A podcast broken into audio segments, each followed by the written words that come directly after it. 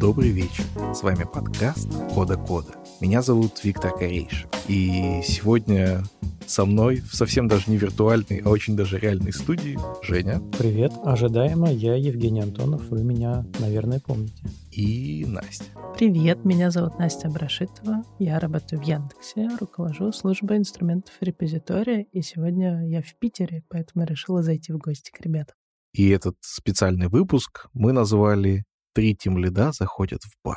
Все совпадения случайны. У нас сегодня супер экспериментальный необычный выпуск, и поэтому нам как никогда очень важна ваша обратная связь. Пожалуйста, приходите в наш телеграм-канал Кода Кода. Пишите свое мнение об этом выпуске в комментариях к посту. Ну или пишите где-нибудь еще, где мы случайно найдем ваше мнение о нашем выпуске. В личку пишите тоже. В личку обязательно пишите. Плакаты разворачивайте. Мы попробуем поразбирать разные менеджерские кейсы. Мы попросили наших слушателей или читателей телеграм-каналов. Так уж вышло, что у нас у всех по телеграм-каналу. Я веду телеграм-канал нашего подкаста Кода Кода. Я веду телеграм-канал Темлит Очевидность. Я веду телеграм-канал Записки с горящего дома. В общем, везде мы попросили наших слушателей и читателей присылать свои какие-то истории с работы и задавать нам вопросы. Конечно, для того, чтобы всем было комфортнее, часть из этих людей попросили нас опубликовать их кейсы анонимно. Кто-то, может быть, поменял имя, а кто-то, может, написал свое реальное имя. Мы этого тоже не знаем, потому что все эти кейсы попали в Google форму, перемешались. В общем, кто откуда пришел и в какой компании работает, если он сам об этом в кейсе не написал, мы с вами не знаем. Но зато мы попробуем эту ситуацию обсудить, привести какие-то примеры из своей жизни, когда, может быть, у нас что-то похожее было, и поговорить о том, как стоило поступить руководителю, может быть, руководителю руководителя, а может быть и индивидуал-контрибьютору в той или иной ситуации. Стоит сразу сделать дисклеймер, что, конечно же, кейсы достаточно короткий формат, и мы не можем знать всех особенностей, да, мы не можем задавать дополнительные вопросы, поэтому, может быть, что-то из того, что мы будем обсуждать, к вашей конкретной ситуации и не относилось. Но мы постараемся сделать так, чтобы наше обсуждение было полезно само по себе. Вот такая идея. У меня есть второй дисклеймер. Прежде чем начать слушать вот этот подкаст, вы можете послушать подкаст «Подлодка» с Виталием Шароватом про то, как правильно увольняться. Потому что, возможно, часть из наших кейсов окончится именно так. Тогда еще можно почитать наши статьи и послушать доклады о том, как выбирать себе новое место работы и собеседовать будущих руководителей. Все ссылочки мы, конечно же, приложим в описании. Ну а теперь, чтобы не тратить время зря, я предлагаю переходить к первому кейсу. Давайте. Я взял текст наших слушателей, где-то что-то немножко сокращал, просто потому что, ну, аудиоформат, он не такой, как письменный, и поэтому, ну, что-то хочется сказать чуть короче. Кейс номер один от анонима. Давайте будем называть его, ну, например, Антон. Нанял знакомого, который до того отлично себя показал. Доверил ему кусок ответственности построить процесс тестирования целиком, отвечать за тестирование. Полгода — никаких проблем. Проводим демо, все летает. Потом тотальная недотестированность. Приложение падает при любом чуть отличном от Happy Pass сценарии. Человек работал на двух работах, о чем я знал, но клятвенно мне обещал, что сказываться это не будет. Не сложилось. В итоге огромный минус в карму мне с последующим увольнением.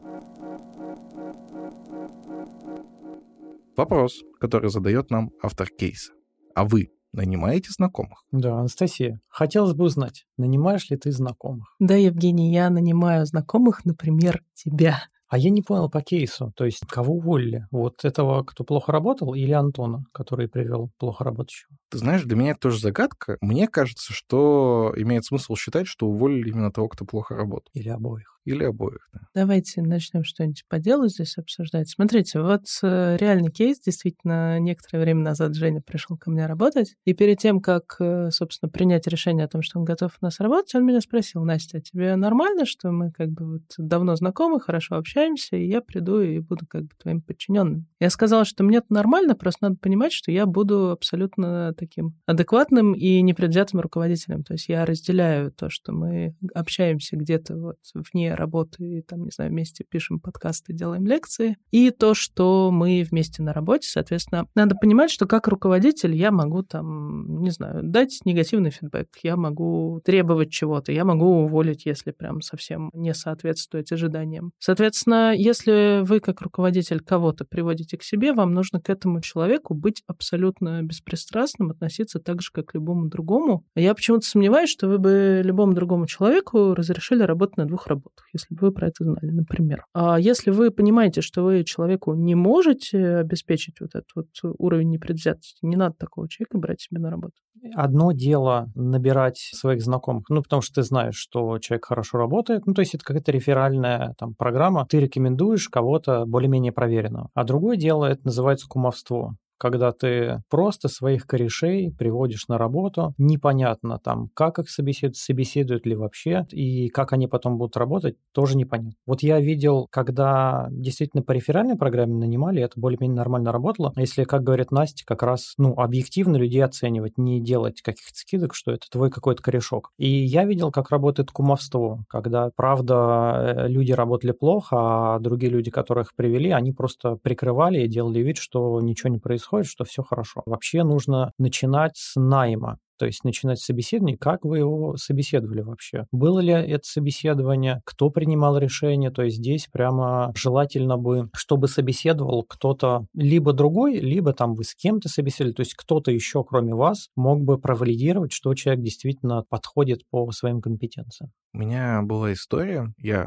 работал техническим директором небольшой компании. Фактически вот вместе со своим партнером, который был генеральным директором, я был уже верхним уровнем, то есть никто там за меня не принимал какое-то решение. И нам нужен был дизайнер, причем ну, главный дизайнер в компании. И так получилось, что я встретился с, очень старым знакомым. Не могу сказать, что мы прям глубоко друзья, но когда я был в подростковом возрасте, он меня старше, он для меня был таким наставником. Это, конечно, еще и другой вот такой спектр эмоций ты испытываешь э, к этому человеку. Более того, когда мы с ним второй раз встретились, мы встретились потому, что он проходил школу дизайнеров от э, бюро Артема Горбунова. Это одна из известных дизайн-студий. Я ее очень сильно уважаю, и вот эту школу дизайнеров сильно уважаю. Ну, то есть человек для меня сразу с авторитетом каким-то супер высоким. И из моей памяти там вот этой, и из, ну, вот его достижений текущих. И я изо всех сил старался, ну, я был уже относительно зрелый руководитель, я старался и на собеседовании проговаривать, что да, может что-то пойти не так, можем мы расстаться. И во время, значит, э, нашей работы пытался относиться к нему так же, как ко всем остальным. И вы знаете, у нас не все пошло хорошо. Он действительно очень классный человек, он действительно очень крутой специалист, но он не справлялся с темпом компании. Темпы у всех разные, и в маленьких компаниях бывает так, что, ну, темпы бешеные, потому что ты должен выдавать. Иногда ты должен там похуже, может, сделать качество, но выдать результат, ну, потому что вы на заказ делаете, у вас там сроки жесткие и так далее. Человек не справлялся с темпами, и я оказался в ситуации такого адвоката. То есть ко мне приходил наш э, генеральный директор, мой партнер, и он как бы нападал, а я, получается, должен был защищать. Я этого как бы не хотел, но, но я бы, на самом деле, наверное, любого сотрудника на этом месте как-то так или иначе защищал, потому что я отвечал за всю команду. Но вот в этой ситуации у меня был целый спектр эмоций. И в какой-то момент нам пришлось с ним расстаться. Для меня это был очень тяжелый разговор. То есть я ожидал, что прям все будет очень плохо.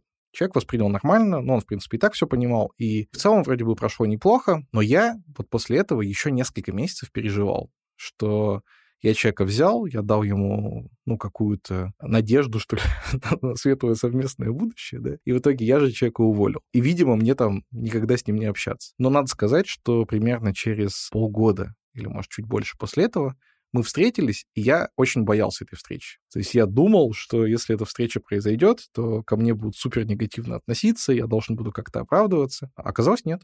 Мы встретились, все хорошо, он вообще никакого зла на меня не держит, там все у него хорошо сложилось, и дальше все здорово. И вы знаете, вывод из этой истории, который я сделал для себя, что Вообще-то, иногда, может быть, мы переживаем лишнего у себя в голове, хотя вроде бы я все это проговорил вслух, и вроде бы вслух было сказано одно, а почему-то я себе додумал, что есть еще какие-то обиды, что есть еще какие-то проблемы, а их на самом деле не было. Не знаю, какой сделать далеко идущий вывод из этой истории, но мне кажется, мой кейс тоже похожий на этот. Я в итоге не сделал вывода, что не надо работать со знакомыми, с друзьями.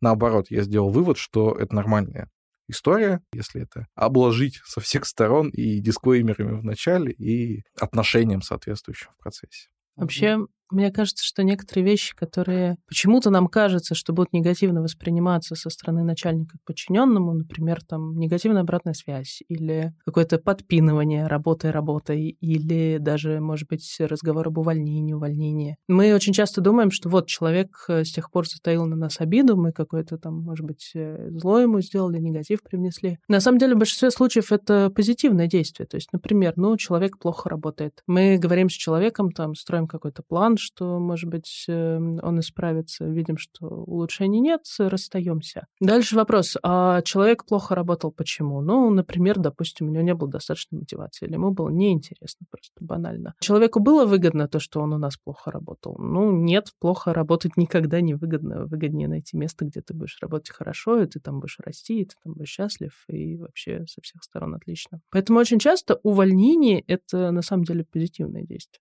И мы думаем, что вот человек, наверное, там, как ему теперь в глаза смотреть, встретить его там полгода спустя, после того, как ты его уволил. А ему вообще, ему отлично, он счастлив, что ты его уволил, ты его на истинный путь наставил. Вот, кстати, по поводу увольнений, я знаю достаточно, ну, не то что много, но достаточное количество людей, которых увольняли или подталкивали к увольнению. И если посмотреть на их дальнейшую судьбу, ну, понятное дело, что мы говорим про IT-отрасль, то в среднем можно посмотреть на человека через год, и он намного более счастливый, он нашел что-то другое, куда он больше подходит, где он лучше вписывается, и для него это было абсолютно к лучшему. И меня тоже как-то было дело увольняли. И прям вообще замечательно один раз уволили, так что я из э, сисадминов стал программистом. Лучшее вообще, что случилось со мной в жизни, ну, в профессиональной карьере, я имею в виду. А вот не могу не обсудить, хотя вопрос не совсем про это. Что вы все-таки думаете про человека, который работает еще где-то,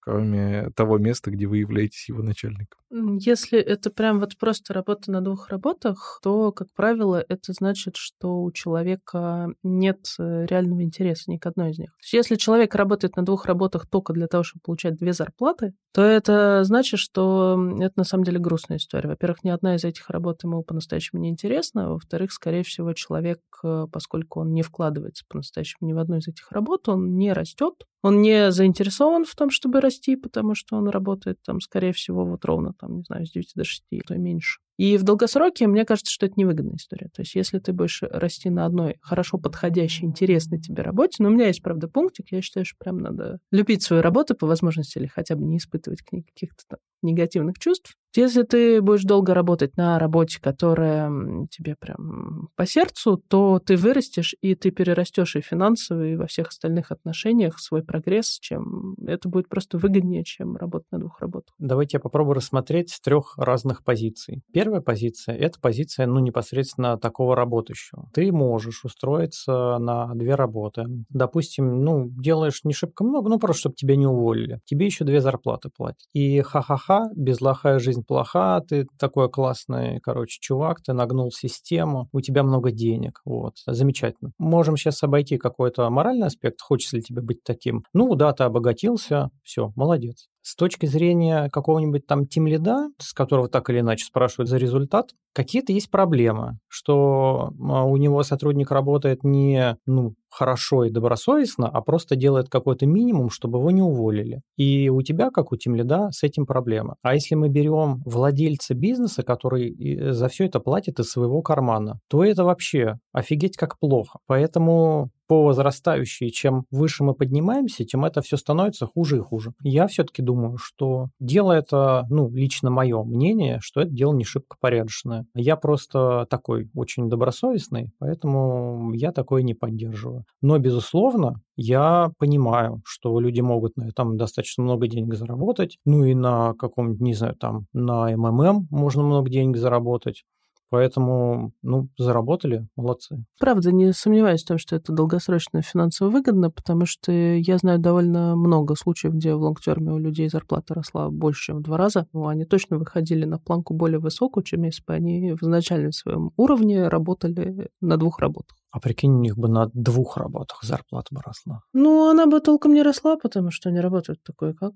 Ну, тоже верно. Подождите, а вот если мы смотрим не на ситуацию, когда ты, грубо говоря, параллельно там э, в две компании, которые не знают, там удаленно сидишь, два монитора себе поставил и переключаешься, а на ситуацию, когда у тебя все-таки есть э, какая-то основная, основной движ, куда ты вкладываешься, но ты еще что-то делаешь. Не знаю, вот если человек хобби занимается, это же положительная история. Ну так дело в том, наверное, что ты делаешь и в каком объеме. То есть, допустим, у меня есть основная работа, а еще у меня есть э, телеграм-канал, на который я трачу время, а еще у меня есть какие-нибудь там выступления, на которые я трачу время, подкаст, который нужно записывать. Но это не съедает достаточно много времени, и, в принципе, я тоже, ну, от, откровенно все рассказываю, что вот оно у меня есть при, при трудоустройстве, например. Ну, формально это от второй работы не сильно чем-то отличается. Ты тратишь время, ты получаешь деньги. Мне кажется, что отличается, потому что когда ты занимаешься двумя разными вещами, то есть у меня даже есть люди, которые вот э, днем разработчики в Яндексе, а ночью разработчики в open source.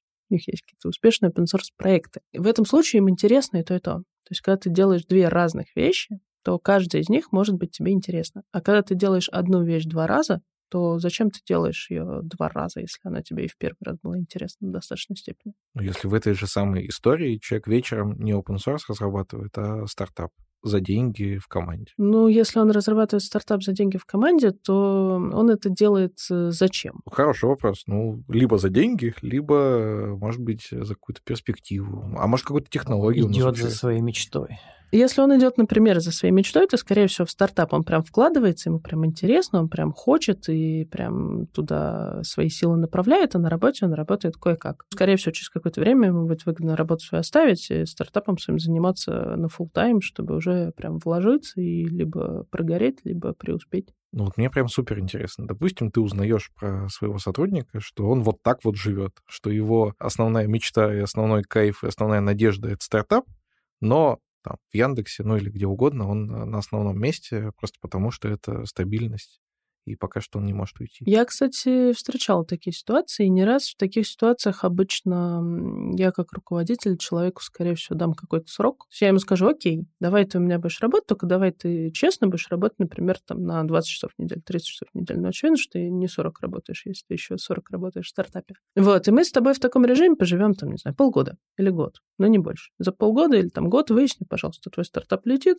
вверх или твой стартап летит вниз. И если он летит вниз, возвращайся на full тайм если он летит вверх, ну, расстанемся. Ну, это, мне кажется, очень профессионально с точки зрения менеджмента. И в целом, тут же еще вопрос менеджмента. И господа, декларирующие про работу на двух работах, они говорят, ну, а мы что? А мы используем недостатки системы. Вот плохие менеджеры сидят, и они ничего не замечают и поэтому мы можем там на полшишечки работать. Будьте хорошими менеджерами, замечайте, смотрите, кто у вас работает, кто не работает, формируйте какие-то объективные ожидания, разговаривайте с теми, кто почему-то, не знаю, делает один комит в месяц или два комита в месяц. Узнайте, спросите, разберитесь, если окажется, что там где-то какой-то обманщик завелся, ну, значит, соответствующе э, с ним поступайте и не надо его со всех сторон обцеловывать. Мне, кстати, кажется, что в этом кейсе есть еще одна история, которую мы пропустили. Кроме того, что мы наняли знакомого и то, что он работал на двух работах, была еще история про то, что человек перформил,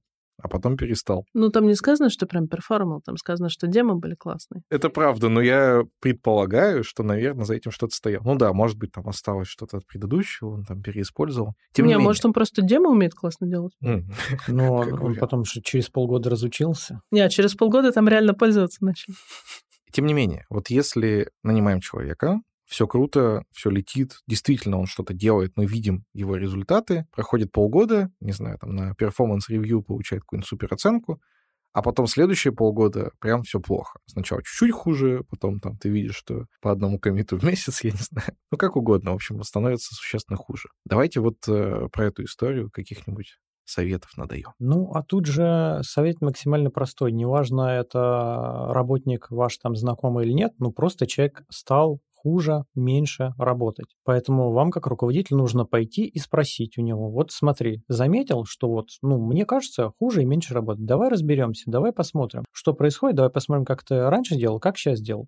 Может быть, какие-то есть объективные факторы. То есть я сталкивался с ситуациями, когда человек стал хуже работать, ты идешь разбираться, он такой, ну я типа там развожусь и болею, и все одновременно. И типа, в общем, очень фигово. Дали ему время со всеми этими делами разобраться, опять перформит как не в себя. И в целом получается, что нужно просто ну, попытаться с ним поговорить, выяснить, объяснить, что вот ожидания такие, дать какое-то там, не знаю, время, наставление, да просто как менеджер поработать. Ну, то есть тут никакой вообще магии нет, и абсолютно неважно, там, знаете вы или нет, просто работайте как со всеми другими работниками. Я хочу, кстати, сказать, что на самом деле в истории, где человек перформил именно вот полгода, а потом перестал, может крыться две разные истории. Здесь может быть история про то, что человек э, полгода работал в полную силу, а потом что-то случилось, и он стал работать хуже. А может быть история, что человек полгода прикладывал сверхусилия и показывал сверхрезультат, а вот это вот его падение результатов, это и есть его нормальный как бы performance.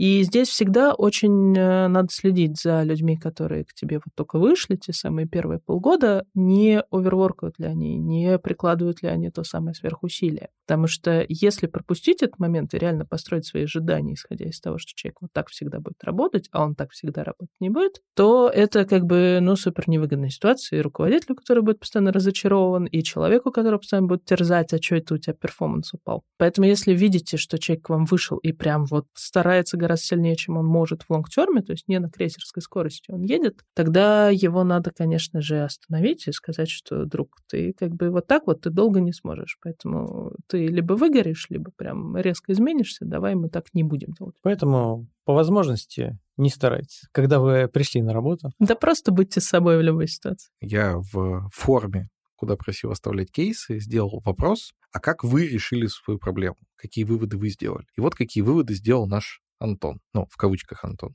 Я напоминаю, что у нас анонимная вся история, не надо пытаться вычислить никого. Как решилось? Я сделал для себя ряд выводов. Перепроверять за всеми, не оценивать знакомых через призму предыдущего опыта. Человек может выгореть и перестать быть прекрасным профессионалом. Или его жизненные приоритеты могут поменяться кардинально. Любой разговор со знакомыми на тему схантить их к себе начинать с выяснения их текущих планов на жизнь в рамках small talk, а не с предложения работы. Что вы думаете про выводы, которые сделал Антон Я из своей думаю, жизни? Антон лучше нас разобрался. Давайте следующий кейс. Антон, молодец вообще. Уважение тебе. Ну, кстати, вот э, спрашивать планы, особенно в нашем нынешнем быстро меняющемся мире, немножко бесполезное занятие. Сегодня одни планы, завтра другие. К сожалению, это так. Но я бы еще накинул вот какую историю. Я не знаю, было ли так в истории Антона, но я могу предположить, что так может быть. Что когда вы активно хантите какого-то своего товарища, он может посчитать, что ну, он пришел помочь. Не потому, что это его место мечты, а то есть он пришел помочь, вложился, помог, ну а дальше может уже помогать сам себе на, на второй работе. Кейс номер два от человека, который подписался «Секретный тайна». Я руководитель руководителей. Ко мне пришел напрямую сотрудник в обход своего руководителя с запросом, что он не видит перед собой карьерного развития. У него были одни ожидания — расти в темлида, но по поведению своего непосредственного руководителя он сделал вывод, что руководитель его не видит темлидом и боится доверить ему команду. Хотя планы на появление темлидов внутри этой структуры есть. Запрос сотрудника — посоветовать, куда ему развиваться, какую карьерную цель ставить Иначе уже несколько месяцев фрустрация. Разговоры у сотрудника с руководителем в части развития вроде как были, но результатов не было. Вопрос, который задает нам секретный тайна. Как поступать, если сотрудники приходят в обход своего руководителя? Мой любимый ответ состоит в том, что надо делать так, чтобы не было какого-то внепланового прихода вообще к вам а, ваших не непосредственных подчиненных, а подчиненных там через какие-то слои. Надо просто завести с ними регулярные какие-то встречи. Это могут быть встречи не частые. То есть вот у меня, например, со всеми моими непрямыми подчиненными встреча раз в полтора месяца. Но я не успеваю чаще, у меня довольно много всякой активности. И раз в полтора месяца я чекаю, что у ребят все хорошо. Здесь нужно очень тонко общаться, чтобы не подорвать ни в коем мере авторитет тем лида, но аккуратно проверить, а что там у человека вообще происходит и о чем он хочет поговорить. И к этому разговору, конечно, нужно быть готовым. В частности, вот э, с руководителем этого человека надо регулярно чекать, э, как там человек поживает, что он вообще хочет, куда ты его собираешься развивать. То есть здесь для руководителя вот тем лида, тем лидов на самом деле не должно было быть неожиданности, что этот человек пришел, и не должно было быть неожиданности, что этот человек хочет э, развиваться в тем лида. То есть нужно знать, чего твои ребята хотят и что твои ребята могут. То есть он должен без своего непосредственного вот этого тем лида знать, человек подходит на тем лида или нет. То есть надо было разговаривать об этом. Я знаю такие компании, у которых в культуре, так скажем, ну не запрещено, но порицается ходить, это называется через голову. Мне кажется, это абсолютно нормально ходить через голову, и в некоторых случаях это даже единственный шанс что-то исправить потому что иногда у тебя такой руководитель, с которым ты действительно не можешь найти общий язык, который действительно тебя, не знаю, там ставит тебе какой-нибудь стеклянный потолок искусственный, и он держит тебя на твоей позиции, ну, потому что ему это просто выгодно, удобно, и все, что ты можешь сделать, да, сходить через голову, и я очень уважаю таких руководителей, которые готовы подобных людей принимать, которые приходят к ними с проблемами, они отсылают их и говорят, ты, ну, вообще плебс, ты чего пришел, ты иди к своему руководителю. Вот если он посчитает нужным, он ко мне придет, и мы тогда твою жалкую судьбу решим. Но правда же ты должен следить за тем, что у твоих тимлидов нету там, какого-то притеснения своих подчиненных. Если у тебя тимлид плохой, ты, конечно, молодец, что к тебе его подчиненные пришли, и ты был открыт к тому, чтобы с ними разговаривать, но, наверное, ты не молодец в том, что ты не уследил, что у тебя тимлид плохой. А, да, но я к тому, что культура вообще компании должна быть вот такая открытая, и тогда будет поменьше вот этих промежуточных плохих тимлидов, потому что все, в принципе, будут понимать, что если тебя твой руководитель зажимает, ну, через тебя там сходят и дальше отожмут, в общем, все зажатое. У меня был такой случай в практике, где я со своим руководителем одним в одной компании, ну, прям вообще типа, явно не, не мог сговориться, там, в принципе, с ним вся команда не могла договориться, и мне пришлось э, через голову ходить, объяснять, что так не пойдет ни со мной, ни там с командой. И, значит, э, воспитательную работу потом с ним там где-то провели, я уж не знаю как. Но с тех пор руководитель прям перевоспитался. Ну, хорошо бы вообще чекать, как там э, руководители в подчинении поживают, то есть какие-то опросы проводить до самого нижнего уровня, 360 или что-нибудь, чтобы следить, что все хорошо с теми лидами, которые под тобой. О, я, кстати, один раз участвовал в вопросе 360, и у меня был, ну, не самый позитивный опыт, потому что все, что ты отдаешь в этот опрос, ты просто выкидываешь куда-то в вакуум, в космос, в девнул ты все это сливаешь, все, что бы ты ни сказал, такие типа, ну, мы собрали опрос все. И ничего не происходит вообще. Моя идея какова? Если вы проводите опрос, неважно, это анонимный или там или не анонимный опрос, вы на них как-то реагируете, вы что-то предпринимаете и явно людям показываете, что вот мы проблему увидели, мы решаем, сейчас, ну, как бы мы хотя бы об этом расскажем. А если вы просто спрашиваете и потом ничего не делаете, то вы еще сильнее демотивируете людей. А прикинь, к тебе твой лид бы пришел и сказал, так, мне тут сказали разобраться, есть список проблемок. Ну, ну ты вот смеешься, у меня так было. Я написала в какой-то такой анонимный опрос те вещи, которые мне были некомфортны с моим руководителем. И через какое-то время он ко мне пришел и сказал, ну, как примерно он эти проблемы будет решать. Вот так вот. Два дня назад ко мне пришел парень из команды разработки, а у него тимлид супер свежий. Ну, в смысле, он стал тем лидом две недели назад. И он пришел ко мне тоже с карьерными вопросами. Ну, не, не такими, как здесь в кейсе написано, но, в общем, что-то похожее там было. И я это воспринял как э, вообще-то повод научить вновь испеченного тим лида работать с этой историей. Ну, во-первых, я, конечно, спросил, а почему он пришел ко мне. Там все просто, просто потому что он еще не совсем понял, кто его там, руководитель. И это, ну, моя вина, что я, видимо, не очень четко эту историю обозначил. Здесь каюсь, посыпаю голову пеплом, но история не про это. А история про то, что, во-первых, я с человеком, который ко мне пришел, провел беседу и поговорил о том, а, а с чем он может приходить к своему лиду, что он может подготовить, как он может этот разговор провести. Ну, в общем, таким ментором, что ли, выступил немножко со стороны. При этом сам старался еще не высказывать свое мнение. То есть я сказал, ты сходи вот с этим, вот с этим, а если что, там приходи снова ко мне, и мы продолжим этот диалог. А потом я попросил отдельный созвон с человеком, который стал тем лидом в этой команде, и мы вот проговорили эту историю, что смотри, вот сейчас к тебе придет, возможно, он принесет к тебе какой-то список с какими-то вопросами. Давай обсудим, как ты, в принципе, можешь реагировать на эти разные вопросы, что ты можешь подготовить, что ты можешь сделать. И эта история пока что ничем не закончилась, но мне кажется, что она закончится позитивно. Не, ну на самом деле люди могут приходить к тем лиду, тем лидов с такими вопросами, и даже если все хорошо, они просто мотивируются тем, что у тебя кругозор больше, у тебя опыт больше. Вот я хочу твой узнать. Или там, например, я с этим лидом разговаривала, а теперь еще с тобой хочу поговорить и понять. Ко мне вот однажды человек пришел и спросил, надо ему поступать в магистратуру или нет. Вот это был прям странный момент. Ну, то есть его интересовало именно исходя из моего опыта, именно исходя из а, моих представлений о жизни, что я думаю о том, надо ли ему поступать в магистратуру. Я ему долго объясняла, что это зависит от того, что он в жизни хочет, а не от того, что я по этому поводу думаю. Блин, вот сейчас, конечно, оф топ но не могу не спросить тебя. К тебе приходит человек про то, в какую магистратуру ему поступать,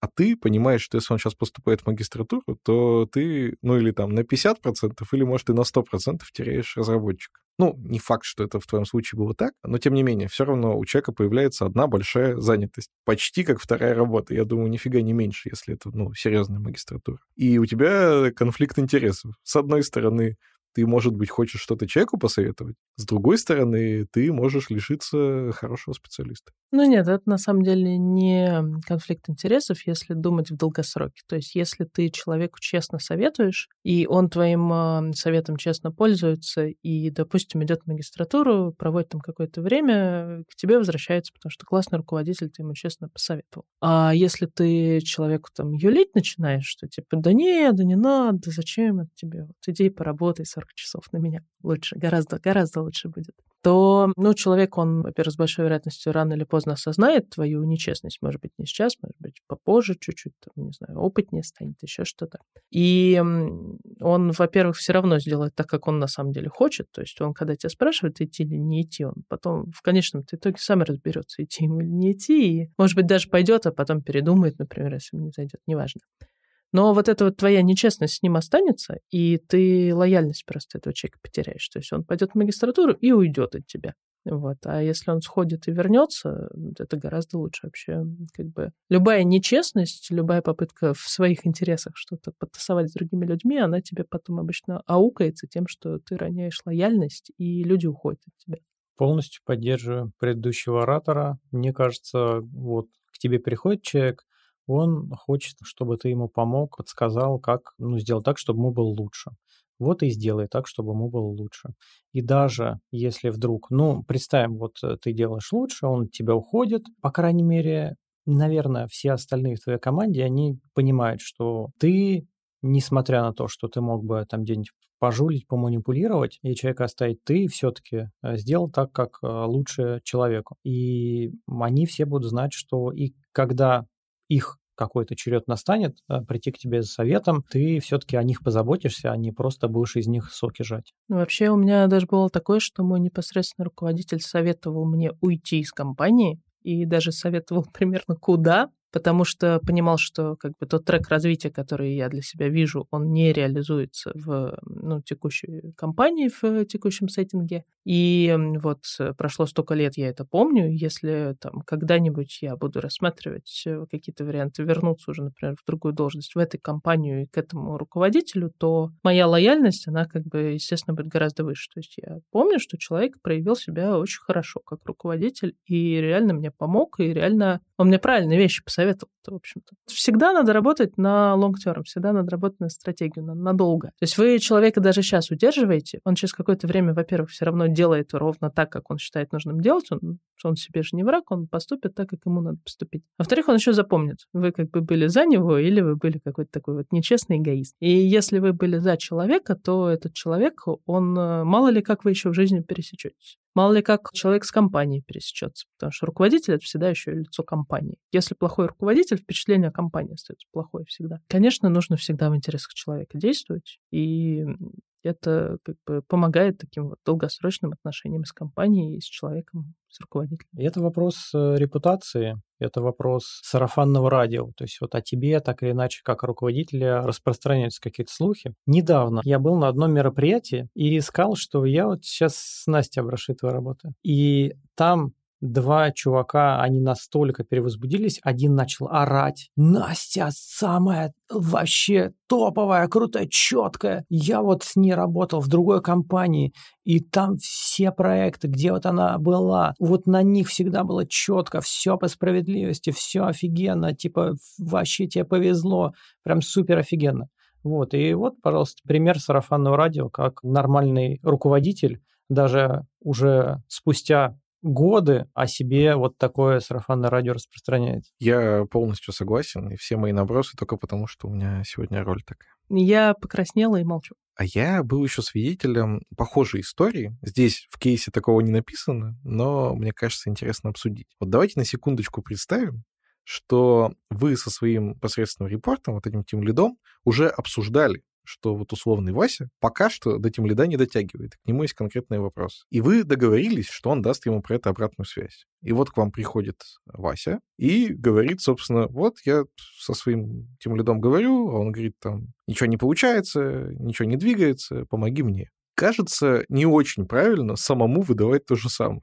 Хотя, с другой стороны, ну, это действительно там твое мнение, что человеку нужно там что-то подтянуть, где-то он там вам не подходит еще на этой роли. Ну, смотри, тут можно пойти, мне кажется, двумя путями. Первый путь — можно попробовать человека покоучить, то есть на самом-то деле ты ведь не видишь, скорее всего, его самого. Ты знаешь мнение тимлида, какое-то между вами обсужденное. Можно попробовать самого человека покоучить, в смысле сказать ему, ну, а как ты думаешь, вот, например, чем занимается тимлид? Потом а, поговорить, а как ты думаешь, почему ты думаешь, что у тебя это получится? Где проявлялось вот это качество у тебя? Где вот это качество? Почему ты думаешь, что у тебя есть вот такой опыт? Ну, короче, вы просто разговором с человеком наводите его самого на понимание того, чего ему не хватает. Потому что очень часто люди от такого просто разговора, они осознают что-то, чего они раньше не понимали, и они как бы все эти ответы, они из себя же достают, что чего хватает, чего не хватает, уходят еще и спасибо говорят. Второй вариант — это если почему-то это не работает, например, у человека не очень адекватное представление о себе самом же, ну, смещенная такая самооценка, можно встретиться на троих, например, предложить, что давай мы все вместе сядем поговорим, потому что без темляда здесь, очевидно, некорректно разговаривать. То есть если тебе кажется, что, ну, не до конца ты доверяешь тому, что тебе твой темлит говорит, давай втроем сядем, разберемся. Ну, точно не надо за спиной темляда, конечно, ходить. Вот я тоже заочную ставку. Ну, явно у вас какая-то мискоммуникация. Попарно как-то не очень идет. Давайте сядем, да, втроем разберемся, поговорим. Мы можем такой же вот коучинг сделать, опять же, и на троих запросто. Понять, где что, как работает, как не работает.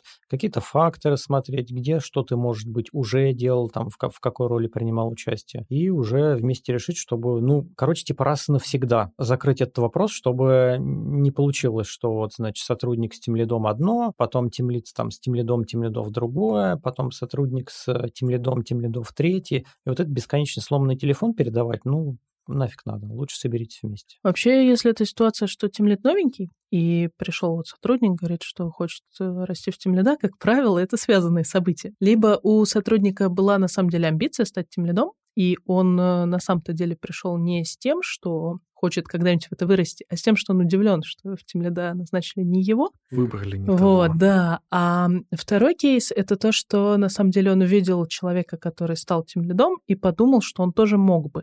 Ну, то есть бывает, что у человека это была как бы вот эта амбиция, но он ее не понимал.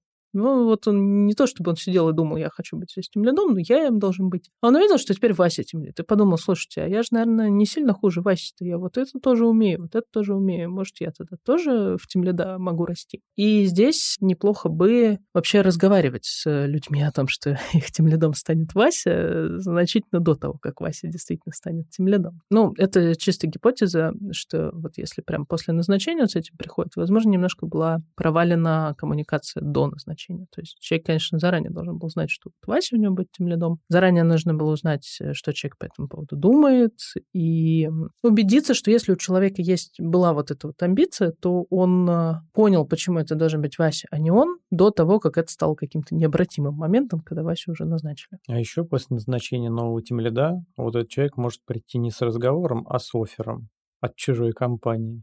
И все. Но это значит, что ты как руководитель не досмотрел, что человек хотел, и что человек обидится от этого. Вообще, тимлидов же нельзя вот так вот э, брать и назначать, не разговаривая с командой, так, чтобы для нее это был нежданчик. Ну, то есть О, это всегда... я, я, кстати, видел такое. Работал, значит, в одной компании. Там я видел несколько случаев такого назначения, когда прямо люди которые, ну, несколько лет провели на своих позициях, и они прям делали выше того, что, в принципе, нужно было на этой позиции. И они прям старались и overperformance, и overwork весь вкладывали, а потом руководство своих друзей приводило и говорило, они теперь ваши начальники, а вы продолжаете работать, как работали. Такие люди, которые старались, они прям буквально в течение первых там пару месяцев все увольнялись нафиг. Я хочу напомнить, что история про новичка Тимлида — это то, что я вкинул, а в кейсе такого не было. На всякий случай просто, мало ли. Возвращаясь к истории из кейса, я хочу еще пофантазировать. А вот что, если на самом деле у вас больше слотов под тимлидов нет? Я напоминаю, что в кейсе сотрудник говорит, что есть вообще-то планы, что еще там кого-то будут повышать. Я вот сталкивался с такой ситуацией не сам, она была в стороне от меня, но я ее видел. Когда тимлит своим сотрудникам как морковкой машет, говорит, ну вот вы тоже тимлидами станете. Будете, как я, сидеть ничего не делать, видимо. А что, если это такая история? То есть я руководитель по имени Секретный Тайна. У меня есть э, тимлит, значит, Вася, у него есть сотрудник Петя. И больше у меня там расширение или изменение структуры не планируется. И приходит Петя и говорит, вот Вася-то говорит, что скоро нужен будет новый тимлит. А я ему спрашиваю, когда, когда я стану тимлидом? А он мне не отвечает. Вот что бы вы в этой ситуации вы сделали? Ну, я бы, наверное, делала вот что. Во-первых, я бы посмотрела, насколько из Пети может получиться хороший тимлит. Если не может, я бы с Петей вела аккуратную на работу по разъяснению того, почему это не его чашка чая. Если с Петей может получиться хороший тимлит, я бы начала его к этому готовить. В смысле, я бы ему сказала, окей, ты хочешь расти в тимлида, давай мы тебя поучим. Посмотрим. Но ты бы начала вот через голову Васи. Нет, ну, я бы посоветовал Васе это все начать делать. В смысле, не так, что Вася тебя сейчас подсидят. В смысле, что Вася, давай Петю действительно поучим, пусть посмотрит вообще, как все это делается, может, он еще передумает. Если бы Петя прямо у него бы начал получаться, он был бы такой же подрощенный, такой полутемлит, темледенок, то я бы поискала, конечно, внутри компании ему другое место, потому что он так и так уйдет, осознав, что он хочет быть тем лидом и может быть тем лидом. Пусть он лучше тогда куда-нибудь в соседнюю команду уйдет, какой-нибудь соседний отдел, чем он на улицу уйдет. Мне кажется, у Вити в вопросе был подвох, который, может быть, Настя не считала. Получается, Вася, он врет Петя, что типа там позиция вот-вот откроется, ты там старайся, поднажми, ну просто чтобы какой-то дополнительный перформанс выжимать. И вот тут, мне кажется, Васе нужно надавать по жопе, чтобы он э, людей, собственно, не обманывал и за дураков не держал. Ну, такое, конечно, само собой. Вот, видите, не удалось тебе нас провести. Мы задетектили э, всех. У меня вообще не, не такой подвох был. Я просто другой хотел поделиться штукой, и даже, не знаю, жалко, что я делюсь, я не анонимно, потому что сейчас про меня все будут плохо думать, видимо. А у меня вот новый тимлид, который недавно появился. Работаем там мы давно, но тимлидом стал человек недавно. И, естественно, я побольше с ним общаюсь, почаще. И вот э, как раз разговор был на этой неделе, и он мне задает вопрос, что, слушай, я вот э, про Петю выяснил вот первое, второе, третье. А что, вот ты-то раньше не выяснил этого? Ты-то не знал? А я не знал, действительно. Посыпаю голову пеплом, но вот меня не хватило на то, чтобы, значит, э, про Петю знать. И с одной стороны, я, конечно, очень горд, с другой стороны, мне было безумно стыдно признавать, что, ну, да, здесь я не узнал. Ну, тебе надо было сказать, э, конечно, я знал, я просто тебя проверял. А ладно, ты прошел проверку. У меня мелькнула такая мысль, но я отказался от нее. У меня была ситуация, когда ко мне новый тем лет пришел и сказал, вот, мне там, значит, Вася кое-что рассказал, но он тебя просил не говорить, я тебе не скажу. И я такая, ну, класс вообще. Пошла потом, правда, к Васе. Вася мне все рассказала. Я так аккуратненько, типа, Вась, У вас там какие-то секретики, мне точно знать не надо. Вы такой, а, да фигня, сейчас расскажу. Слушай, у меня такой секрет был не, не про лидов, но я прихожу в команду, начинаю проводить one-to-one, там, ну, в том числе спрашивать у ребят что-то, и каждый мне говорит, слушай, Витя, у нас есть секретный чатик, где не было предыдущего тим лида, и там нет тебя. И я думаю, что не очень хорошо с моей стороны пересказывать тебе, что там происходит, но ты должен знать, что он есть. И мне это говорит каждый человек. И я сначала думаю, ну, есть и есть. Потом думаю, ну, раз уж мне все сказали, ну, может, мне туда можно уже? И задаю вопрос, говорю, ребята, может, ну, мне можно там уже или, или еще нельзя? Они говорят, ты знаешь, мы устроили голосование в чатике в Телеграме, значит, сделали просто голосовалку. И там было три варианта. Пригласить Витю в чат, не приглашать Витю в чат. И я хлебушек. И, говорится, со стопроцентным результатом победил вариант «я хлебушек». И поэтому мы не зовем тебя. До сих пор тебя там нет? Нет, потом я там появился спустя какое-то время, но... То есть ты э, тоже хлебушек? Возможно, я стал хлебушком в этот момент, да. У меня на прошлой работе был тоже секретный чат, где не было, ну, вот, э, руководителя одного конкретного человека, в принципе, из всей команды. И сейчас я пришел в новую команду, и я не вижу секретных чатов. А это значит, что он есть, но просто меня туда никто не зовет. Да-да-да-да. Ну, я тебя позвала недавно в один, неправда. Возвращаемся к кейсу. Рубрика «Что сделал сам автор вопроса», которого мы называем секретным тайной. Был разговор с сотрудником, где я расспросил, как он сам видит свое развитие, что ему важно в работе, какие у него сильные стороны, что нравится, что не нравится. Дальше я спросил, могу ли я дойти до его руководителя, кратко передать их разговор, чтобы совместно потом обсудить, какие есть вектора, пока кейс до конца не разрешен. Мне кажется, что секретная тайна немножко зря не научил своего темляда проводить эти разговоры. Он потерял шанс вот на такое классное обучение. Тем не менее, по-моему, выход э, вполне соответствует примерно тому, что мы обсудили, хотя, может быть, сейчас э, секретные тайны какие-то из э, наших идей тоже у себя использует. По-моему, неплохо идет. Да, мне кажется, Мы вполне прям норм. очень сильно мысли в сторону течем. Я не уверена, насколько интересно это будет слушать.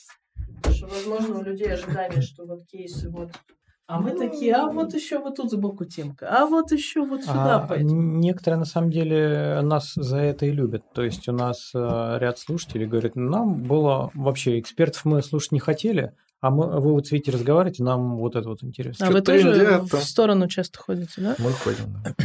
Да, по сторонам шаримся. Ну, тогда третьим леда заходит в бар. Это было бы отличное название тому, что происходит. надо было начать. Три, три льда в одном тазу пустились в плавание в грозу. Мы всегда можем смонтировать так, как будто мы с этого начали.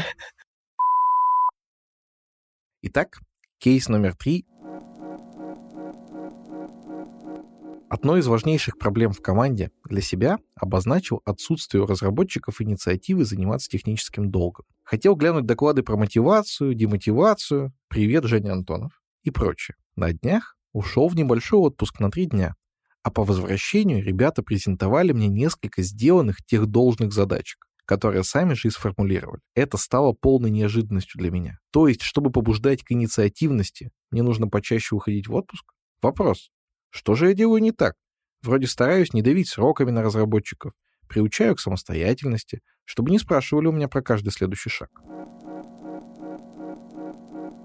Знаете, как э, родители уехали на дачу, и ты такой, у гашу техдолг. У меня бывали в командах такие ивенты, они назывались «Неделя технической свободы». Состояли они в том, что ты неделю можешь делать все, что угодно, если ты считаешь, что это техдолг. Ну, то есть не подкасты писать, мы с вами, а каким-то техдолгом в проекте заняться. Но каким хочешь сам, лишь бы в неделю уложиться. В целом, я не считаю, что автор нашего кейса по имени Владислав что-то делает не так. С одной стороны, он занимается вот этой пропагандой истории про техдолг. С другой стороны, ребята тоже, очевидно, и могут, и что-то делают. Другой вопрос, что, может быть, они там не так много этим занимаются, как э, хотелось бы. Ну, возможно, тогда просто стоит что-то поменять в процессе планирования. Та же самая вот эта неделя техдолга или какой-то процент там вот этих тех должных задач, которые берутся в спринт просто обязательным образом. Возможно, Станислав думает, что проблема серьезнее, чем она есть. То есть я с трудом себе представляю ситуацию, когда у разработчиков есть их долг, Он им мешает, обычно техдолг именно этим определяется, он их бесит, потому что он им мешает, и они не предлагают ничего с этим делать, и наоборот, там на какие-то попытки, ребятушки, давайте сформулируем техдолг, никак не отзываются. Ну, нет, есть... нет, у нас бизнесовая задача. Мы очень хотим срочно для менеджера Васи сделать его фичу. Да-да-да, наш проект сказал надо, значит, мы бежим плевать к черту архитектуру. Возможно, у ребят не болит. А если у ребят не болит, значит, проблем-то нет. Mm-hmm. А тогда почему они в отпуске что-то кинулись делать? Ну, может быть, им просто было абсолютно непонятно, за какие бизнесовые задачи можно взяться в отсутствие сознания. Взялись за технические, они понятнее. Или они хотели сделать ему приятно просто. Вот он придет из отпуска, а мы три задачки сделаем технически. Они такие, сюрприз! Ой, мне так нравится история, когда кто-то уходит в отпуск, а для него специально что-то делают приятное. У меня есть совершенно не техническая история, как э, мой партнер по имени Игнат, когда работал я в маленькой компании, уходил в отпуск, мне кажется, один раз там за, за несколько лет. И мы решили устроить перформанс каждый день мы придумывали рифму на фразу «без Игната». Там «без Игната нет вамбата», и как-то это обрисовывали, значит, э, там денег маловато, вот что-то такое там было. Ну, кажется, всем зашло, это было весело, это было прикольно. Я не скажу, что это как-то отнимало у нас с точки зрения перформанса, ну, просто на каких-то перерывах. А вот сегодня мы еще ничего не придумывали, давайте попробуем это сделать. Мне кажется, это действительно прикольно, приятно, весело и, ну, такой тимбилдинг в перерывчиках. Безыгнатный тимбилдинг. Ну, видимо, Игнат редко в отпуск ходил, да? А это правда, да. Ты имеешь в виду, что если часто, то у нас бы не хватило на эту историю? Не, я имею в виду, что он ушел в отпуск, это было для вас событие. Да, это так, да. Возможно, все ждали, когда я уйду в отпуск, но этого не случилось. Да, мы можем подумать на досуге про рифмы без Вити. Вот не ложится, не ложится. Ну вот попробуй без Вити, что там? Только одна рифма существует на слово Вити, я его знаю с детства. И... Без Вити жизнь не с Вити. English. You know, Без блин. Вити подкасты не пишите. Ну все, пойду в отпуск, пока ребята накидают что-нибудь. И на этом мы заканчиваем. Ладно, мы не заканчиваем. Я хочу вернуться к истории про то, что если Тимлит ушел в отпуск, то команда не знает, что и поделать. У меня, вот в моей команде такой истории не было, потому что я просто в отпуск не хожу, очень просто решаю, никаких проблем. А как у вас? Смотрите, я больше буду говорить как тимлит на прошлой работе. За 7 лет, которые я там провел, я, в принципе, более-менее нормальный процесс построил. То есть у меня всегда был человек, который знает, как этот процесс планирования происходит и может в нем участвовать со стороны технической. То есть со стороны бизнесовой там был менеджер, со стороны технической был я. Ну, потом, когда я уходил в отпуск, у меня есть специальный человек, который, во-первых, есть инструкции, как это происходит. В принципе, я его периодически на эти задачки ставил, чтобы он просто научился. Я мог уходить в отпуск на бесконечное количество времени, и без меня бы ну, ничего не сломалось, потому что люди наученные есть. И вот мне кажется, это задача руководителя постараться так наладить э, свою работу, чтобы без тебя достаточно долгое время могло продолжаться примерно то же самое, что и с тобой.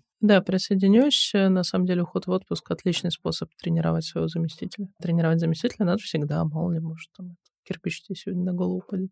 Кстати, когда я вот сейчас ходил по рынку труда и собеседовался на тем лидов, в одной компании точно, может быть и в нескольких, меня спрашивали о том, что вот э, ты ушел из команды, и сколько, как ты считаешь, без тебя продолжатся все те нормальные какие-то стройные процессы, которые ты делал, как это на тебя завязано, и когда оно начнет без тебя обваливаться. Вот мне кажется, это хороший детект такого руководителя, который не живет одним сегодняшним днем, а думает о том, что можно, во-первых, действительно там как-то ротироваться, можно как-то увольняться, а еще можно как-то повышаться, потому что если все на тебя завязано, ты скажешь, ну, какое повышение, сиди, на тебя все завязано, работай, там без тебя ничего не, не движется. Один мой товарищ как-то дал мне ровно такой совет, что у тебя в команде всегда должен быть человек, который, ну вот прямо сегодня может сесть на твое место, и все будет зашибись. То есть вот готовь себе такого человека, и тогда без проблем тебя повысят в любой момент, потому что, ну, понятно будет, что на тебе вот этот процесс не завязан, не сломается. Я его послушал, подготовил такого человека, прошло две недели, и этот человек ушел на повышение. Что я сделал неправильно? А почему на повышение ушел этот человек, а не ты? Ну, он ушел, получается, на мою же позицию в соседний отдел.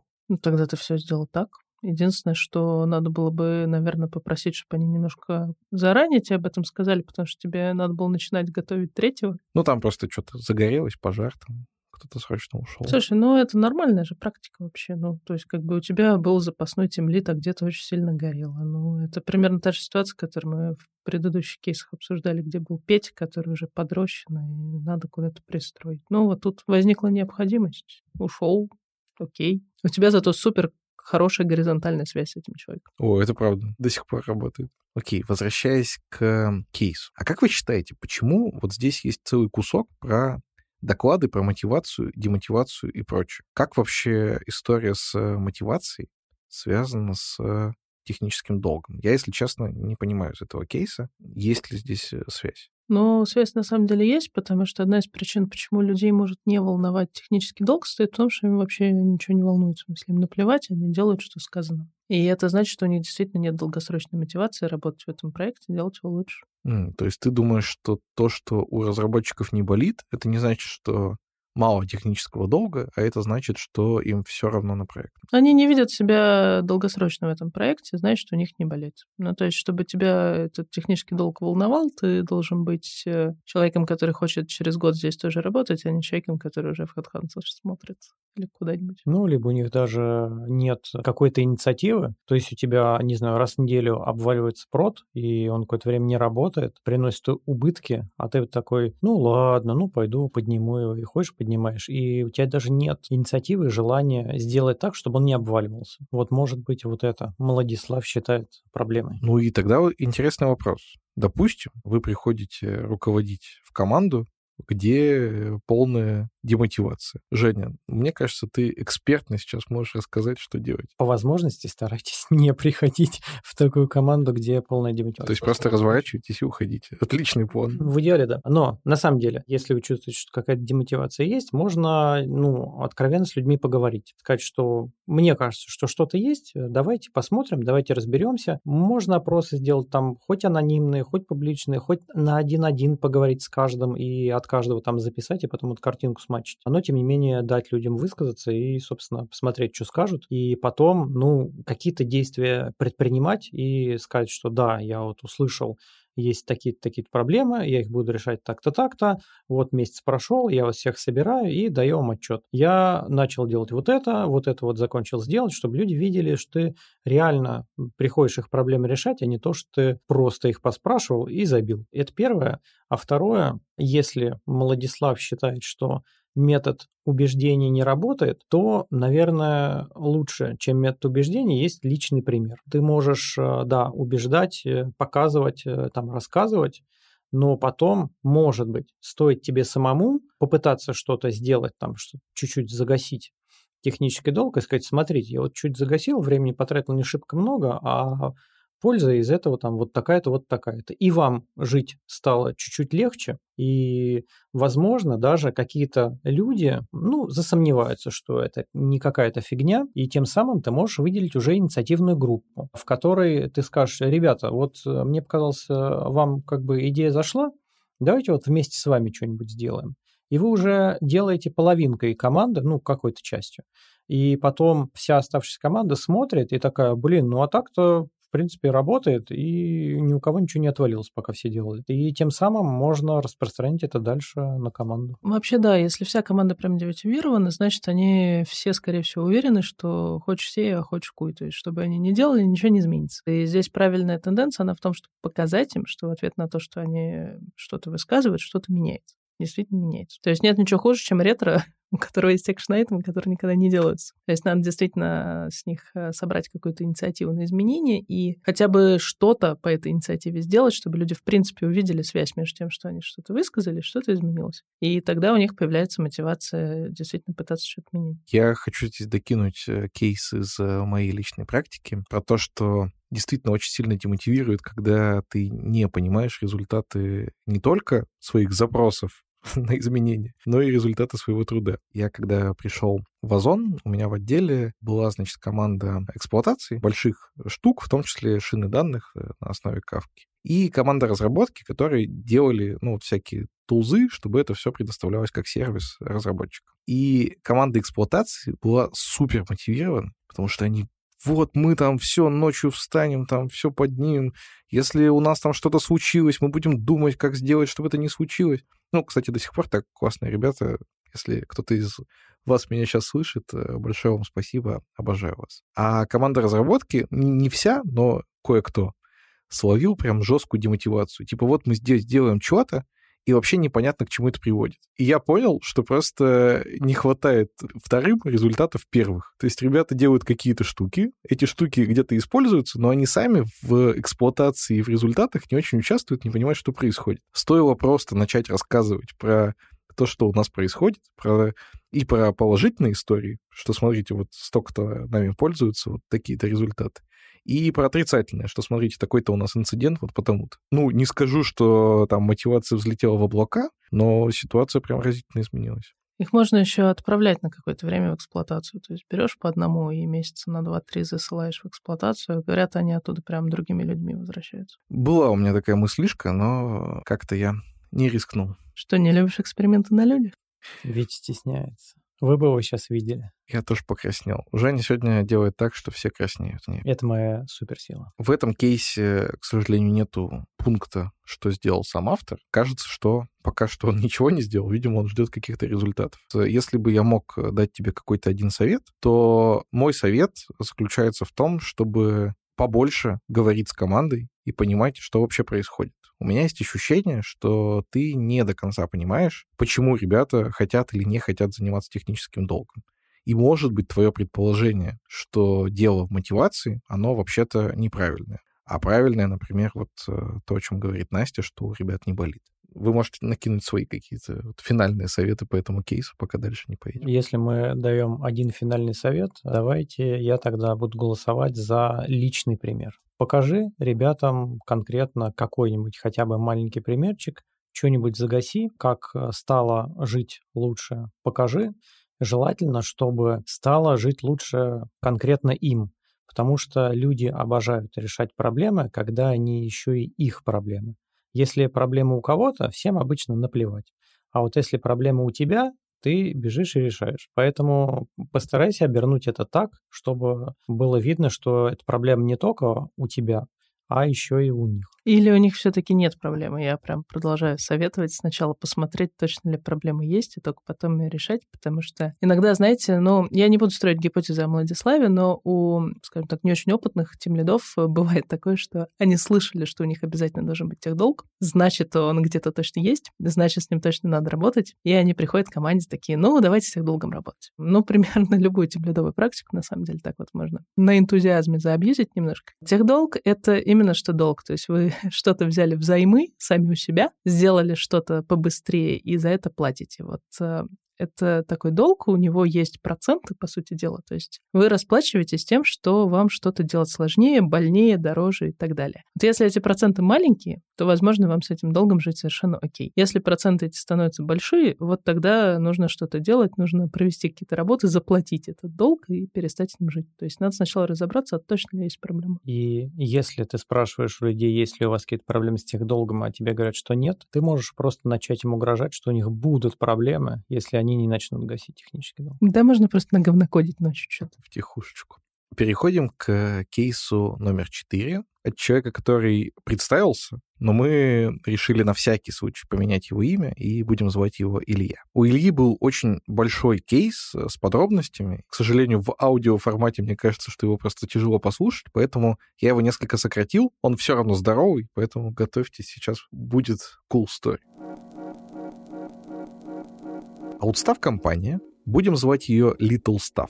Компания-наниматель — это лютейший enterprise, в котором согласования идут месяцами, а разработка — годами. Помимо нашей компании была еще одна смежная компания, назовем ее Big Staff. Наши компании были очень сильно связаны наверху, в руководстве. И из первой иногда переводили людей во вторую, что и произошло с нашей командой. Нам пришлось сменить стек, изменить процессы и много чего в себе поменять. Но это было круто, потому что теперь результатом нашей работы пользовались не два человека, а тысячи. Спустя год Little Stuff компания закрывается, и чтобы не терять людей, их всех переводят в Big Stuff.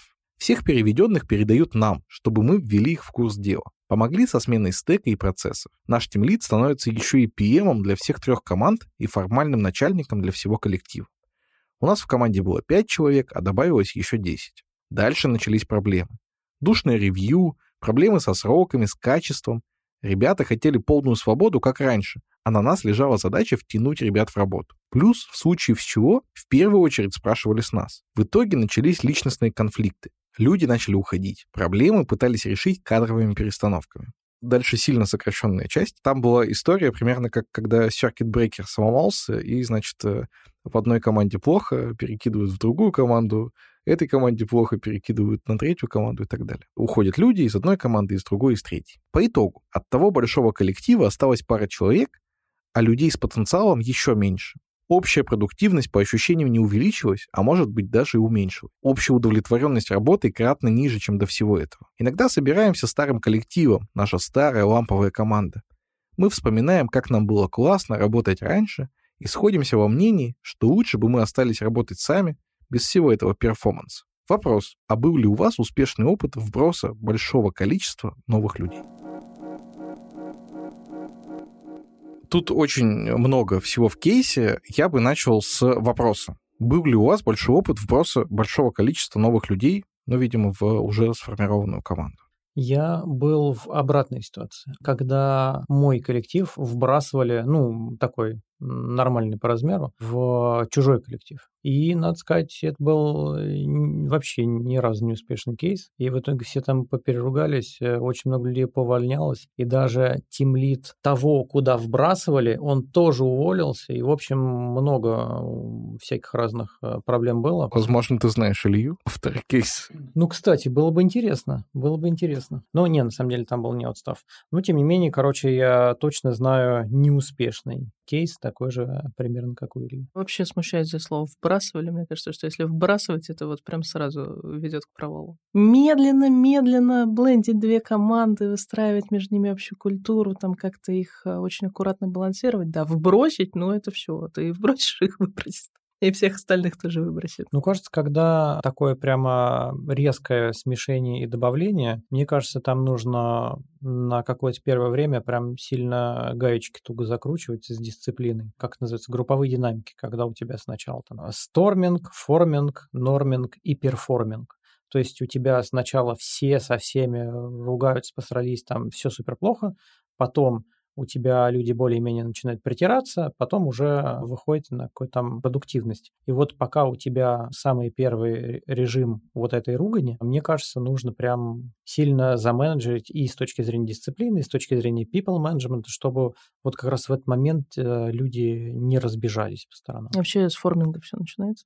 Команда сначала создается, потом штормит. На самом деле, я знал, я просто вас проверял, насколько вы знаете. Да.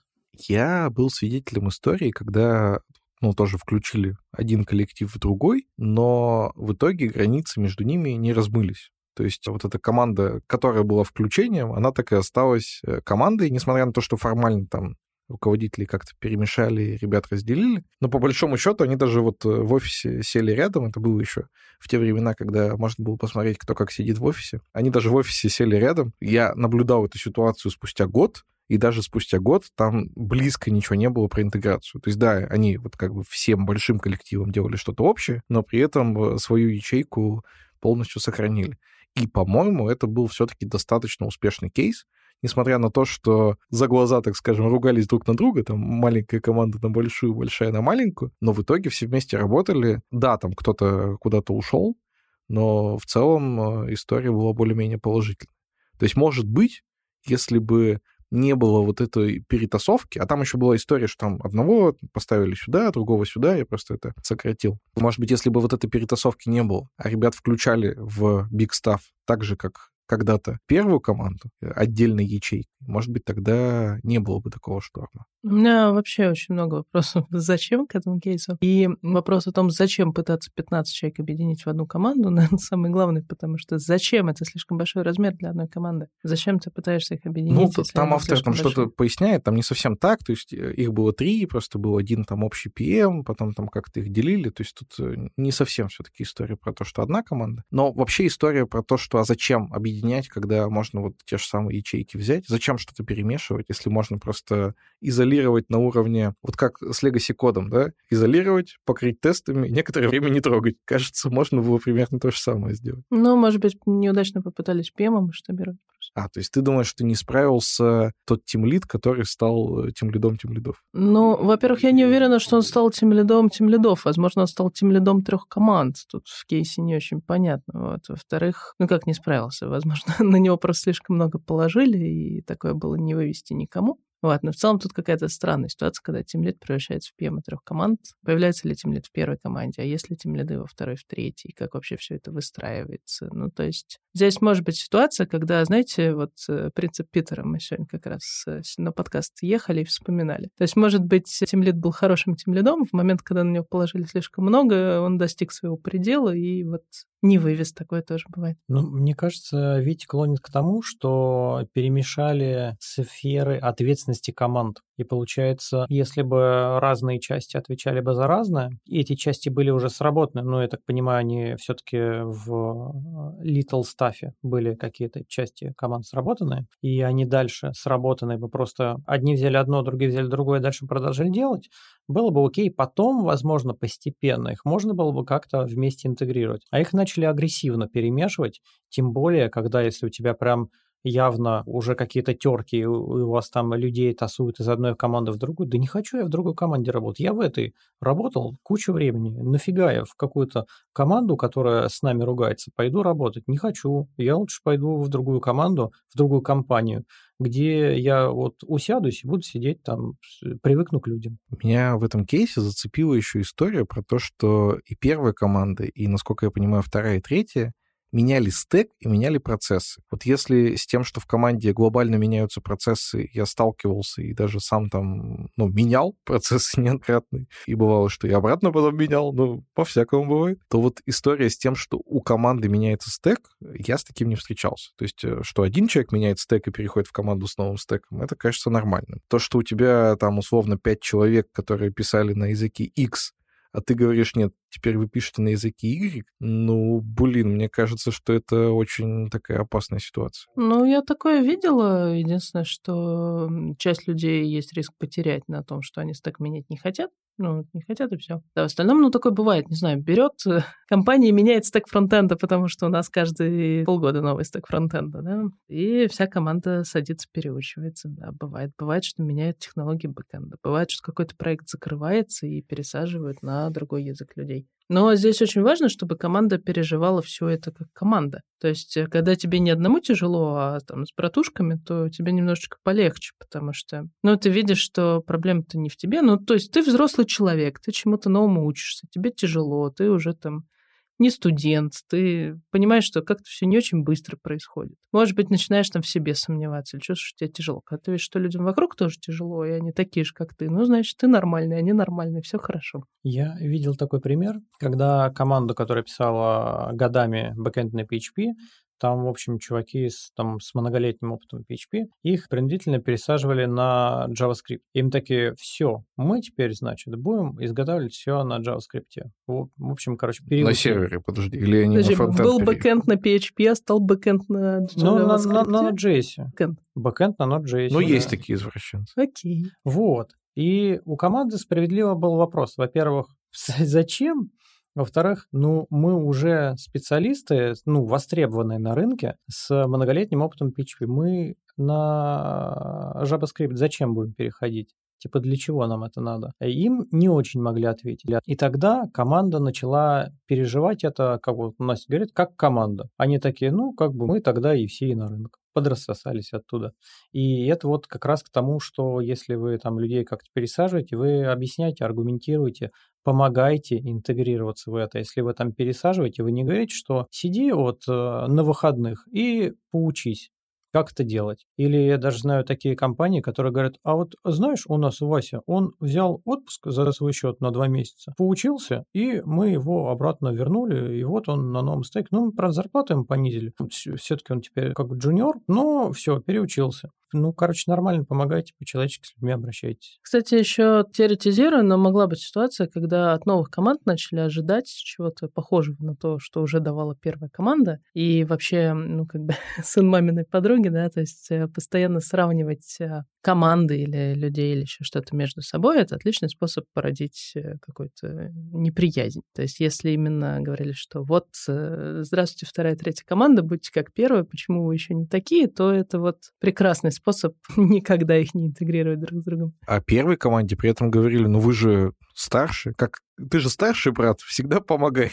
Да, Всегда почему, почему ты им не помог еще сделать, стать такими же классными, как ты? Я хотел накинуть про смену стека, что, кажется, это более-менее можно делать безболезненно, когда ты в новом стеке можешь использовать часть старого. Ну вот, например, когда ты переезжаешь с Java на Kotlin, а в Kotlin работают там Java классы. Или в Озоне есть история, когда как раз меняли JavaScript фреймворк, и ребята сделали интерпретатор на новый фреймворк со старого. То есть там прям код переезжает, причем не разово переехал, а ты прям можешь продолжать писать старый, и он э, переезжает в новый. Вот кажется, что руководитель такой команды, которой нужно пересесть на новый стек, должен изо всех сил стараться, чтобы что-то старое у них сохранилось, что-то им привычное, и чем больше этого сохранится, да, и потом потихонечку будут пересаживаться, тем, ну, проще будет всей команде. А я тут, кстати, только что поняла, что я была руководителем команды, которая пересаживалась на другой стек. Что-то я сход так сразу не вспомнила. У нас это был такой вот э, совместный челлендж смысле, ну, во-первых, мы сами придумали, что это надо, а во-вторых, мы такие, ну, мы этого не умеем, давайте все вместе будем этому учиться. Да, где мы можем этому поучиться? Ну, давайте пойдем к настоящей команде, которая на этом пишет, спросим их, как они это делают. Давайте там соберем какой-нибудь список наших вопросов, отнесем мы, значит, разным командам, получим от них ответы, будем смотреть, будем учиться. То есть это было такое, знаешь, ну, немножечко такое, потопаем, похлопаем, да, то есть давайте мы все вместе будем делать проект, называется «Переучиваемся на питон». Вот мы все пошли, переучиваться на питон, ходили, узнавали, а что вот там, значит, настоящие питонисты делают. А давайте сходим, там, попросим собеседующего показать нам, как он собес проводит. А давай вот мы вот это все послушали, а теперь, ребята, давайте мы полгода подготовимся, через полгода проверим, стали ли мы собеседующими, которые могут тут собеседовать. То есть если это делать вот всем вместе и без пушинга какого-то, то в целом это довольно нормальная история. Было бы, мне кажется, еще замечательно, если бы руководители, пересаживающие на другой стек, они какую-то математику провели вообще, как это нужно, зачем, сколько вы на это денег потратите, какой это профит принесет. Потому что я видел однажды, как пересаживают на другой стек, и я говорю, слушайте, ну это же человека годы труда и огромные миллионы трат Зачем? Ведь будет ровно абсолютно то же самое, что и было. А тебе говорят, но оно же быстрее компилируется. А мне говорят, ну, короче, не задавай нам лишних вопросов. Не, ну мы, например, стек меняли, потому что нам надо было в кросс-платформенность выйти. Вот мы пошли на Python, а до этого на C-Sharp писали, он тогда еще кросс-платформенный не был. Но в целом, а, конечно, здесь нужно, во-первых, все посчитать, и нормальные люди, меняя стек, вообще-то считают, сколько им это будет стоить, что это им принесет, насколько сложнее или легче станет нанимать разработчиков, там, какой процент мы, скорее всего, потеряем, вот это все. А во-вторых, здесь нужно, конечно, проводить э, работу с людьми объяснять им, почему им это выгодно, потому что ты просто так приходишь, говоришь, а давай ты вот сегодня на C-Sharp писал, написал, а завтра на питоне будешь. Человек говорит, спасибо, открывает HeadHunter, идет искать работу, но ему нравилось то, что он делал. Вот, и здесь можно разговаривать о том, почему ты станешь лучше, почему ты станешь там более ценным специалист, на рынке будешь выше цениться, или ты сможешь делать больше диапазон вещей, или решать более интересные задачи. Ну, в общем, у кого какая мотивация, надо прямо объяснять ребятам, почему им это не в ущерб. Потому что если просто ты приходишь и говоришь, выбрось все, что ты умеешь, начни учиться с нуля, это вообще-то как бы какой-то ущерб человеку. Я бы хотел еще отметить историю про командную культуру. Я не очень часто сталкиваюсь с тем, что спустя какое-то время команда в том же составе собирается и что-то обсуждает. А тут вот наш слушатель Илья пишет, что иногда собираемся старым коллективом, вспоминаем, как было классно. По-моему, это офигенная тема для рекрутера сейчас. Зайти вот в это кафе, где они сидят старым коллективом, и просто всю вот эту старую сложившуюся команду, которая, между прочим, сумела переехать там на другой стек, даже там несколько лет назад, ну и себе, в общем, забрать. Да, это была отличная тема для рекрутеров. Тогда можно было три готовые команды забрать прям целиком, с тем лидами еще, скорее всего. Главное их рядом не сажать, эти команды, чтобы они опять не пересрались все. Итог, который видит сам Илья. Мы терпилы. Было потрачено очень много сил и времени, чтобы сохранить людей, но нет ощущения, что это стоило того. Я даже не знаю, как это прокомментировать. А мне кажется, что Илья из первой команды, да? Да, ну, автор из первой команды, то есть он перешел, он поменял стек, он душой за это все болел. В этом выводе чувствуется вот эта самая, как по-русски сказать, враждебность первой команды к второй, третьей. Потому что вполне может быть, что если смотреть на все это полностью со стороны, то там была разумная мотивация, разумная попытка, почему людей надо было сохранять, она просто проведена была плохо. Я тут хочу просто посочувствовать Илье. Ты попал в достаточно плохой замес и, ну, такую жесткую, неприятную жизненную ситуацию. Было плохо, но так или иначе это тебя чему-то научило, и, наверное, дальше в своей практике ты станешь опытнее, мудрее и постараешься такого не допускать. Поэтому, несмотря на то, что было фигово, это сделало в тебе какой-то дополнительный вклад в твоей профессиональной личности. Порадуйся этому. Кейс номер пять от анонима. Давайте будет Ольга. Ну, это diversity. Была супер перформером в отделе. Эдакий программист-снежинка. И фронтенд, и бэкенд, немного девопс и базы данных. Говорила руководителю, что надо отдельных спецов нанимать, чтобы снизить bus-фактор, и что мне спокойнее уходить в отпуска. В ответ «да-да» и ничего потом. Потом я начала немножко сгущать краски и говорить, что если я уйду, то надо будет нанять человека 3-4.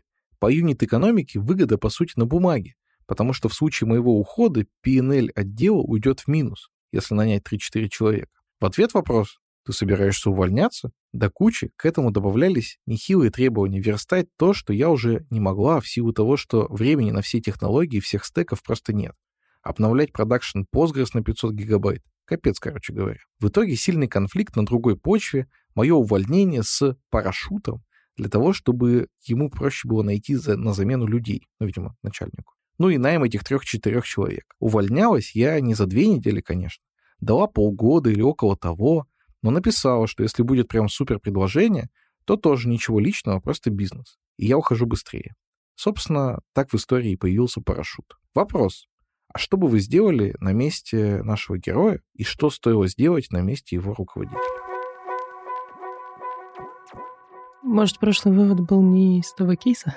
Протерпел? Очень терпеливый человек, Ольга. Ну, слушайте, несмотря на то, что Ольга явно, конечно, перетерпела лишнего, ну, с кем из нас не бывает. И иногда компании так поджимают, так э, говорят, что да-да-да, сейчас, сейчас, вот давай еще чуть-чуть, давай еще немножко. И мог из людей соки еще дополнительное время пожать. Но, тем не менее, я рад за Ольгу, что она ушла с парашютом. В целом, мне кажется, Ольга достаточно порядочный специалист, потому что дала большой срок, ну, видимо, дальнейшую помощь какую-то оказывала, и это ее характеризует достаточно хорошо. А руководителей таких я, конечно, в своей жизни видал. И прямо видел, как одна сотрудница про который я тоже уже неоднократно говорил тому руководителю, это было давно, много лет назад, что вот смотри, человек работает за двоих, уже как бы перегружен. Давай либо зарплату прибавлять, либо какие-то дела делегировать. Руководитель такой, да не-не, работает, короче, типа, не трогай. И я прям видел, что сотрудница уволилась, и на ее место, ровно как я и говорил, взяли двух людей, потому что эта работа была прямо за двоих. И, собственно, за X2 замена, то есть на такие же зарплаты взяли только двоих. Получилось, что компания стала тратить в два раза больше денег, а сотрудница подумала, что мудак руководитель, и других слов нет. И, собственно, все остальные, кто вокруг это видели, э, точно так же подумали.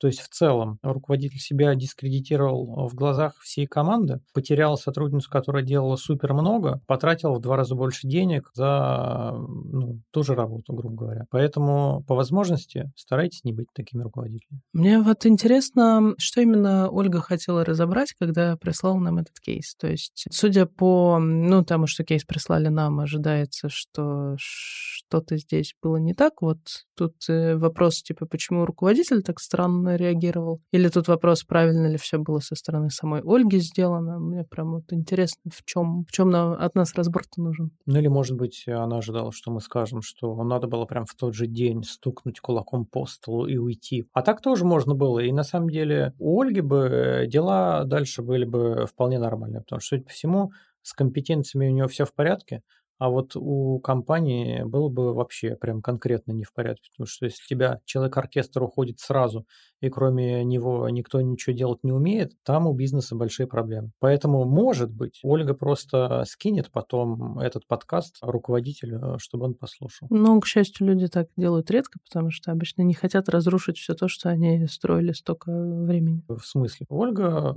наемный работник она делает очень много дел. На нее наваливают и наваливают. Там строит бизнес работодатель. А Ольга постепенно начинает демотивироваться, потому что говорит, я просила, я объясняла, ему плевать, он из меня соки жмет. И со временем Ольге даже в какой-то момент, скорее всего, будет приятно, если все это нафиг развалится, когда оно уйдет. Потому что в целом, а, ну, людей можно довести до такого состояния. Ну, вот здесь я критически с тобой не согласен. Если ты вкладываешь душу, даже если перерабатываешь, и от тебя там очень много чего требуют, просто так относиться к своему детищу, что догори оно синим пламенем, потому что я там слишком много работал, а мой руководитель этого не понял, мне кажется, не получится. У тебя, возможно, может ассоциироваться ассоциироваться сам проект с личностью руководителя. То есть руководитель – главный выгодоизвлекатель. И это он тебя жал, это он с этого получает прибыль. Вот. И ты, когда много раз пытался, предупреждал, предостерегал, ты такой, ну, наступи-ка тогда на граблю сам. И ты уходишь, и, в принципе, ну и чего? Я в какой-то мере могу Ольгу понять, потому что я видел, как людей вот, ну, методично, когда доводят людей годами до такого состояния, запросто могу представить, что она бы ушла и, в общем не страдала от того, что на какое-то время там все колом стало. То есть никто же не говорит, что весь код удалят и вообще его никогда не существовало. Нет, но компания будет испытывать проблем. А она же не компанию строила, она код писала. А компанию строил конкретный человек, который не слушал, который игнорировал, который просто, ну, там сверху катался на ней. Я тут летела, когда Петербург, читала книжку замечательную Тарасова. Мне очень понравилось определение и прям вот запало в меня немножко про то, что воевать можно за прошлое, за настоящее и за будущее. И что воевать за прошлое — это очень глупое и бесполезное занятие. Вот когда ты уходишь одним днем или как-то так резко для того, чтобы у твоего работодателя все от этого развалилось, ты на самом деле воюешь за прошлое. То есть ты делаешь это, потому что тебе обидно, что столько времени ты, знаешь, потратил, а тебя не услышали, услышали, или, может быть, тебе обидно, что ты работал за двоих, оплатили не за двоих, или еще что-то. Это уже свершившийся факт, тем, что ты уйдешь и все развалится, ты этот факт не поменяешь. Все, чего ты реально достигнешь, это то, что твоя работа, вот это она вся останет зря, потому что ты что-то делал, ты что-то строил, ты что-то создавал, потом ты взял, ушел и как бы и развалил это все. Но это как вот целый день строить песочный замок, а уходя с пляжа его сломать. Но зачем? Ну, ну, ты же не развалил. Оно просто на какое-то время перестало работать. Потом это все заработает опять. Плюс, возможно, если Ольга была не единственным, из кого соки давили, то такой пример будет наглядный для работодателя. И я, кстати, видел примеры, когда, ну, допустим, людям не доплачивали конкретно, и потом один человек, которого уже вообще там фляг свистануло, он просто там одним днем увольняется, и внезапно, у чуда, у остальных работников поднимаются зарплаты именно до такого уровня, до которого они хотели. И то есть вот один вот этот свистанувший, он фактически сделал доброе дело всем остальным людям. Ну, при этом можно уйти по-хорошему, по-плохому эффект будет такой же. Слушайте, я просто много лет проработал в маленькой компании, я не могу сказать, что кто-то из меня давил соки. Я, наверное, сам из себя там все соки давил, и денег там зарабатывал меньше, чем на рынке мог получить. Но при этом мне было очень тяжело уходить. Я точно совершенно не хочу этому бизнесу ничего плохого, потому что, ну, да, там очень большая часть моей души. Я туда вкладывался, я хочу только добра этим людям, несмотря на то, что иногда они, понятно, там где-то и конфликты были, где-то еще что-то было. У меня привязка абсолютная. И вообще, я вот сейчас э, работаю в Озоне, обожаю Озон, не знаю, мне кажется, ничего никакой руководитель не заставит меня его ненавидеть. У меня очень сильная привязка именно к компании, в которой я работаю, куда я вкладываюсь. Ну, вообще здесь нет выгоды руководителя в том, чтобы не нанимать дополнительных людей. Это, скорее всего, выгода именно компании. В смысле, что руководитель э, же здесь э, не владелец бюджета. То есть это не он пожалел денег, не своих же личных из кармана. Ну, тут не очень понятно, пожалел. какая ситуация, потому что, вот повторюсь, я в маленькой компании проработал, и там, да, это были вот фактически личные деньги. То есть человек может купить там, не знаю, себе квартиру, а может зарплату всем поднять. Так ну, ты тогда не руководитель, а владелец. Это уже другая история. Согласен. Ну, вот мне почему-то показалось, что это такая, типа, может быть, не самая большая компания, и, может быть, это и был владелец. Но, кстати, я встречал такого руководителя, который, казалось бы, ну, ты же не из своего кармана, ну, это наемный менеджер. Ты не из своего кармана деньги достаешь. Но я видел, как прям реально крохоборствовали, просто потому что это хорошо для такой краткосрочной карьеры этого руководителя. Ну, то есть он говорит, а смотрите, у меня бюджет экономный, мы делаем много, все супер-дупер классно. Если ты начнешь идти на поводу этих жадных сотрудников, которые хотят денег, деньжищ, и пойдешь э, договариваться за новые бюджеты, тебе будут предъявлять, о, что ты денежки тратишь, ну, что-то как-то многовато. И человек прямо, ну, специально не ходил, не тратил деньги, торговал с сотрудниками в меньшую сторону, вот, чтобы сам быть э, таким достаточно красивым и эффективным наверху у руководства, чтобы его карьера была в порядке. Слушайте, у меня вот такой вопрос.